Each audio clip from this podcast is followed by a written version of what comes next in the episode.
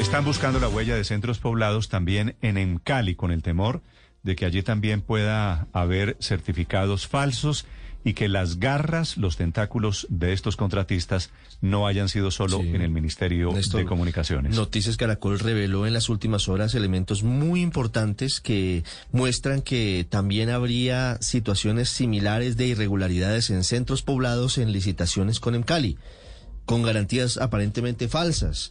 Y coincide el banco. También las presentan del Banco Itaú. Como ocurrió con el contrato con el Mintic, también aparece aquí eh, el nombre de este banco que fue, dentro de las el papel falsificadas. el doctor Juan Diego Flores es el gerente de las empresas públicas municipales de Cali, de Cali. Doctor Flores, buenos días. Muy buenos días para todos, muy buenos días para sus oyentes y los integrantes de su mesa de trabajo. ¿Hay alguna pista de que los señores, los mismos de centros poblados, estén o se hayan metido a empresas municipales de Cali, en Cali, doctor Flores? Les voy a contar lo que hemos averiguado a raíz de que quiero, quiero que sepan que nos hemos enterado también por medios de comunicación y por eh, digamos, todo lo que se ha generado con ese tema de centros poblados, nos hemos dado como la tarea de hacer nosotros nuestra propia investigación. El día 6 de septiembre la Fiscalía visita en Cali y eh, nosotros compartimos con ellos los documentos que pertenecen a dos contratos que tienen más o menos un valor uno de mil millones y el otro como de dos mil cuatrocientos millones y en, esos, en esas carpetas encontramos dos certificaciones bancarias del Banco Itaú que presuntamente están firmadas por la misma persona que firmó el documento en el centro poblados. Y creemos que la conexión con Encali se hace desde esa carta. O sea, es decir, que cuando la Fiscalía investiga, yo me imagino la carta con el tema de centros poblados y encuentra que hay otras cartas, se dirige automáticamente a Encali. Esa es la forma como nos damos cuenta. A partir de ahí nosotros les enviamos una comunicación al Banco Itaú oficial por escrito para que nos diga si esas cartas son verdaderas o falsas.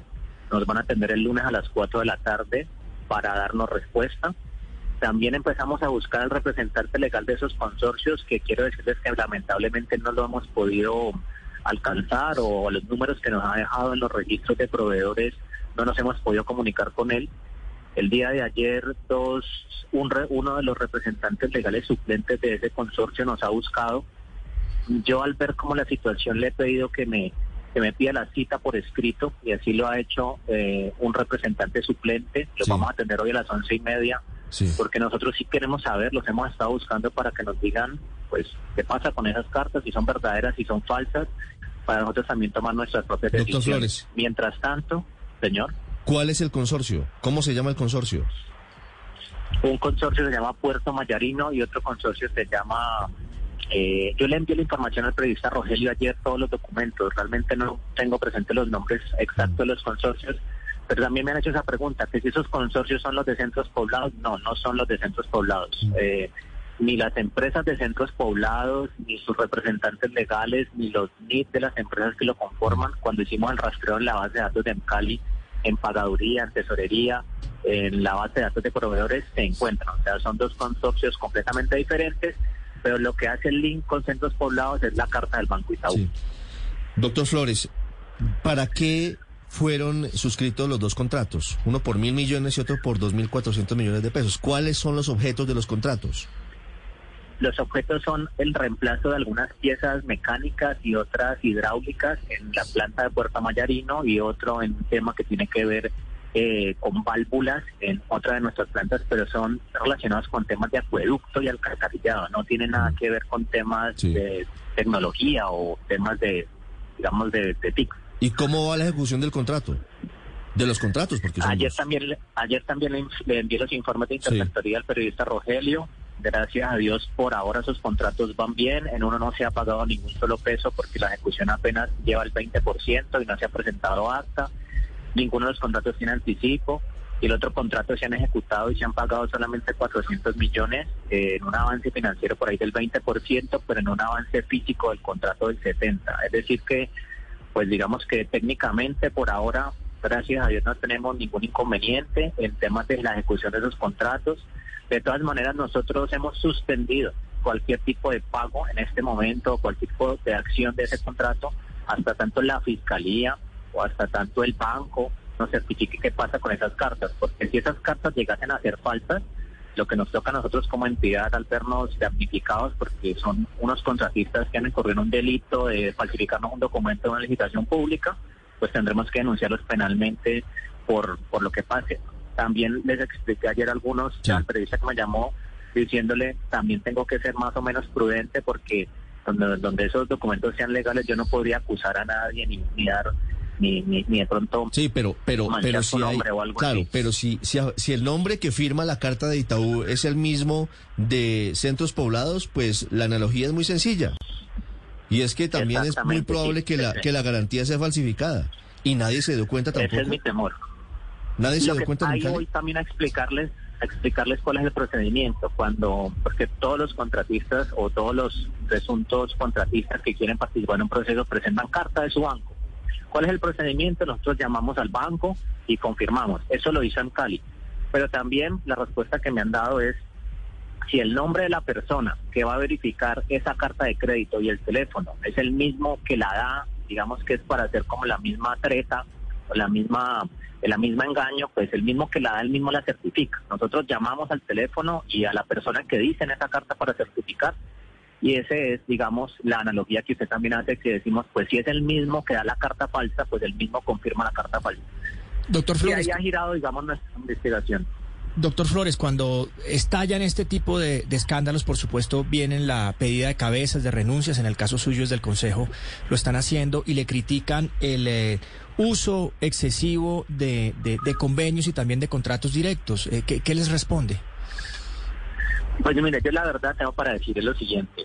Eh, yo no, yo digo, por ejemplo, nosotros en esta situación como en Cali, le damos cuentas obviamente a los periodistas y a todo el mundo porque pues somos públicos y, ni más faltaba. Pero yo no tengo por qué responder por un contratista que le hace un engaño o una estafa a una entidad pública. El que debería estar aquí respondiendo es el contratista y por eso, a pesar de que lo hemos buscado por cielo y tierra que no aparece, he compartido con los medios de comunicación sus nombres, sus eh, teléfonos, sus direcciones electrónicas, porque quien tiene que darnos aquí la respuesta de quien engañó a la entidad es ese contratista. En Cali sería constituido, o sea, somos afectados de ese tema. Claro, algunos en la oposición, eh, digamos, cogen ese tema y empiezan como a, meterle otras cosas, pero por esa razón, digamos, y, que no tiene nada que ver que en este caso que yo ni tengo en el, en el entierro, lo he dicho claramente.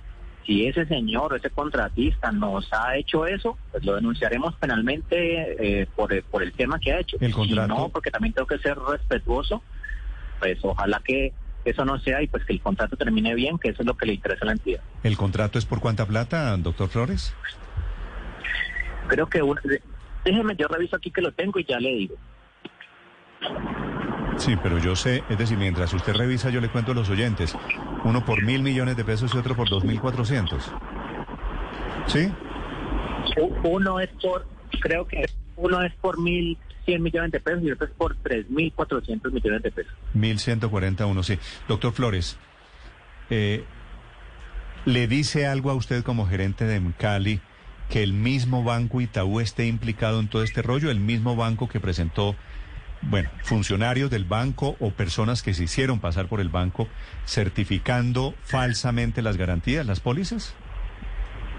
Sí, mire que yo no quiero, en verdad me, me, queda muy mal a mí, primero ser ente investigador, no lo soy, eh, me queda muy mal también hacer conjeturas, pero yo le digo una cosa, si yo ando buscando representante legal de esos consorcios y no aparece, algo malo sí me dice a mí, ¿sí? Por eso he estado preocupado, por eso he estado detrás de esos contratistas, le envié ayer a su periodista las pruebas de, lo como los hemos buscado, les dije los recibo con mucho gusto, pero los recibo con cámara, los recibo con varias personas, no los recibo solo, quiero que, que me digan qué pasa. Porque en verdad, si nosotros no los conocemos y no tenemos ninguna relación con ellos, ¿de qué nos vamos a avergonzar? Lo que necesitamos es que nos respondan. Pero llevan dos semanas perdidos, más de dos semanas. Así es. Los, los contratistas. Mire, doctor Flores, perdóneme Ricardo, ¿usted sabe por qué el señor Emilio Tapia o todos estos pillos que están detrás de centros poblados, ¿por qué se interesaron en un contrato relativamente pequeño allí en Emcali? No sabría decirle eso. La verdad que nosotros pues contratamos con muchas entidades. Eh, no, no le tengo la respuesta para eso. ¿No ha descubierto quién es el amigo de estos pillos allá? No, no lo he descubierto, he preguntado, mejor dicho, he levantado piedras. Ah, no, pero es que si usted pregunta, que sea, si, usted pregunta quién es el amigo de Emilio Tapia aquí, pues no le van a responder. Pero hay que descubrirlo, porque allá en Encali tienen una ficha estos señores.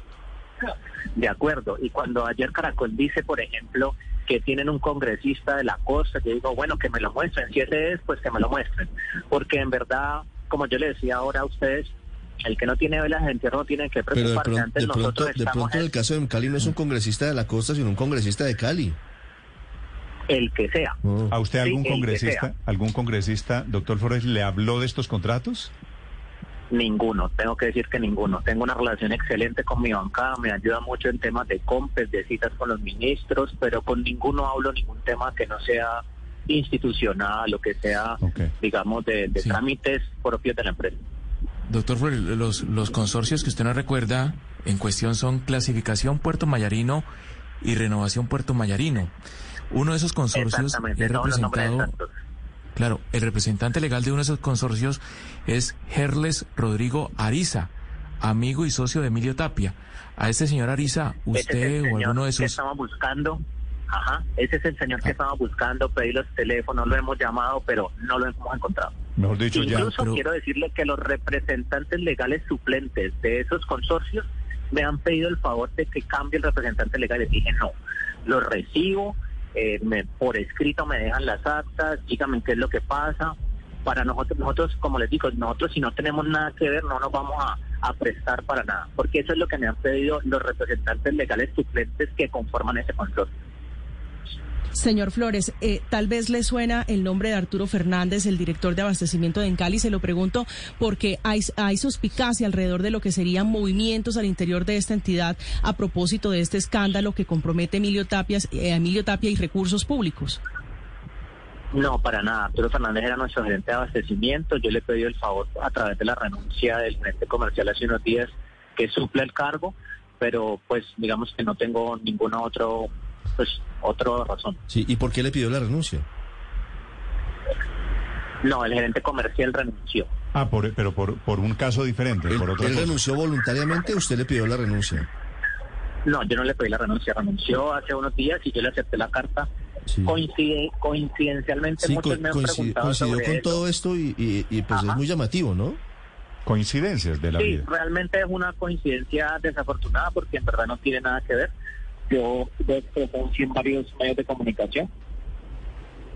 Sí. Doctor, doctor Flores, le hago una pregunta final. ¿Qué tiene que ver el exgobernador del Valle del Cauca, Juan Carlos Abadía, hoy con Emcali? También me la han hecho muchas veces. Eh, Juan Carlos Abadía, pues conocido en la región, conocido en el mundo político, pero pues no tiene nada que ver. Tal vez su amistad con, eh, con Arturo Fernández, que era nuestro gerente de abastecimiento, ha hecho que la gente suscite ese comentario, pero pues más allá de eso no tengo ninguna otra apreciación. Sí, pero el gobernador Abadía no fue destituido por un caso de corrupción. No sabría decirle, no le sigo la pista a los casos del señor Abadía. Sí, mala, mala, mala memoria. Doctor Flores, pero ¿tiene oficina en, en Cali el señor Abadía? Eso también fue otra cosa que dijeron y que Mauricio Espina tenía oficina. Comentarios de la gente que son malintencionados. No es cierto, esos, la fiscalía comentarios. nos tocó llevar las pruebas, nos tocó llevar eh, registros, todo ante la fiscalía. Pero yo le, yo le, yo le pregunto, doctor Flores, ¿Mauricio Espina tiene eh, oficina en Emcali? Obviamente no. ¿Juan Carlos Abadía tiene oficina en Emcali? Tampoco. Juan Carlos Abadía tiene cuotas políticas en Emcali? No, ninguna. ¿Cómo no? Pero si me, si me, acaba de decir que el señor es muy amigo de, de Abadía. Pues que sea, que sea amigo personal, porque alguna vez trabajaron juntos, no, pues no, no puedo decirle si es una cuota política o no, les hablo de su relación personal, no, no de ninguna otra. Mm. Señor Flores, ¿usted de pronto ha escuchado sobre posibles reuniones entre Emilio Tapia y el señor Arturo Fernández y el alcalde, eh, el hermano del alcalde, el señor Mauricio Espina? No, no he escuchado sobre eso. Bueno, eso es, eso es lo que están investigando las autoridades. Es el gerente de las empresas públicas de Cali, en Cali, el doctor Juan Carlos Juan Diego Flores, hablando sobre la aparición, sobre esta pata esta derivación del escándalo de centros poblados, aparentemente también un pedacito de eso está en Cali. Doctor Flores, gracias. A ustedes muy amables, muchas gracias.